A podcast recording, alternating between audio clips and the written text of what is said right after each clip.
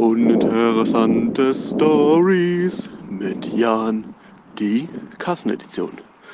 Hallo und herzlich willkommen zu Uninteressante Stories mit Jan, heute in der Kassenedition.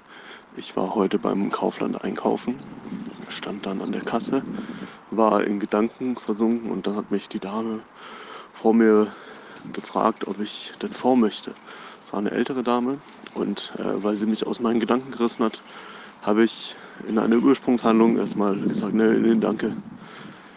Dann ist mir circa zehn Sekunden später aufgefallen, äh, dass sie mich vorlassen wollte und dass sie sehr viel Zeug hat und dass sie alt ist.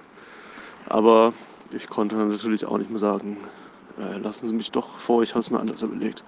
Also habe ich sehr lange gewartet, weil die Frau natürlich bar bezahlt hat mit viel Kleingeld und ihre Clementine nicht abgebogen hatte.